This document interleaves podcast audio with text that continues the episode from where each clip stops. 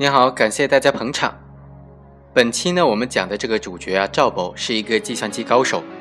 他能够黑进所有计算机的电脑系统。于是有一天，他就利用计算机侵入了某证券公司营业部的计算机信息系统，对系统内待发送的委托数据进行修改，导致两只股票的股价被大大的拉升了。赵某和他的朋友就随即抛售了他们所持有的这两只股票，获利数万元，而这个营业部因此遭受了三百多万元的经济损失。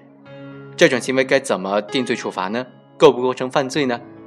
检察院当然就认为构成犯罪了，认为他已经构成了操纵证券交易价格罪，应当按照刑法的规定进行定罪处罚，并且责令他赔偿被害单位经济损失。在庭审当中啊，赵某就辩称，这两只股票在四月十六日下午开盘的时候涨停的这一个事情呢，我没有明确的告知我的朋友高某，因此他抛售的这个股票啊，跟我是没有任何关系的。赵某的辩护人就说，赵某对于计算机信息系统当中存储的数据进行修改，应当按照破坏计算机信息系统罪来定罪处罚，不构成操纵证券交易价格罪。而且呢，他的朋友高某买卖这只股票的行为和赵某的行为之间没有必然的因果关系，不应当对赵某买卖的行为承担责任。最后，法院经过审理就认为啊，赵某身为证券公司的计算机程序员，理当自觉地执行证券管理制度，维护证券交易秩序。但是，为了使自己和朋友所持有的股票得以高价的抛售，从中谋取非法利益，竟然利用计算机信息系统。修改了其中存储的数据的这种方法，人为的操纵股票的价格，扰乱的股市的交易秩序，给这个营业部造成了巨大的经济损失，情节非常严重。他的行为呢，已经构成了操纵证券交易价格罪。他的这个行为究竟该怎么定性呢？首先要深入的了解一下什么是操纵证券交易价格罪和破坏计算机信息系统罪。刑法第二百八十六条就规定说。违反国家规定对计算机信息系统当中存储、处理或者传输的数据和应用的程序进行删除、修改、增加的操作，后果严重的，就是破坏计算机信息系统罪。这个罪侵犯的客体是国家对计算机信息系统设立的这种安全的保护制度。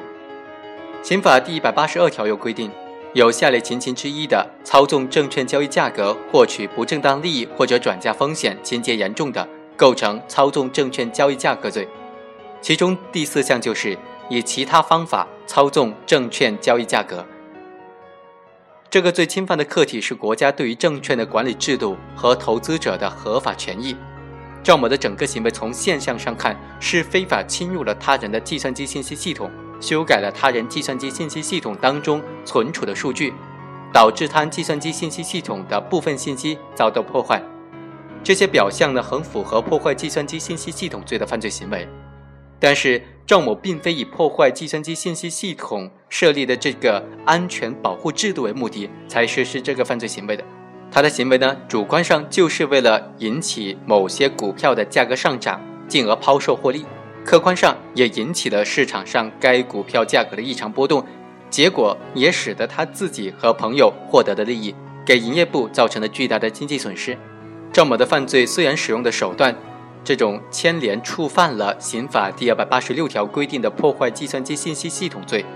但是侵犯的客体却仍然是刑法第一百八十二条所规定的、所保护的国家对证券的管理制度和投资者的合法权益，因此构成的是操纵证券交易价格罪，而不是破坏计算机信息系统罪。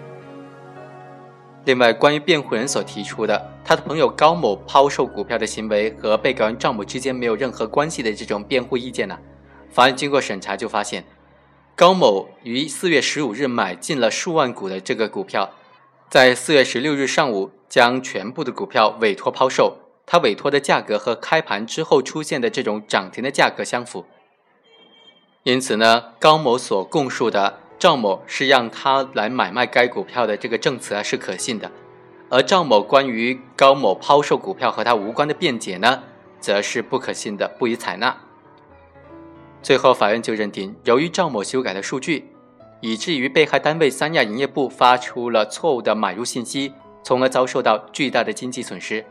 从表面上看，三亚营业部的行为似乎是因为无力支付而被强制平仓造成的结果，但是根本原因却在于赵某的扰乱股价的行为。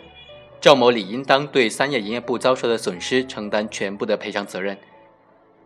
因此呢，法院以赵某犯操纵证券交易价格罪，判处有期徒刑三年。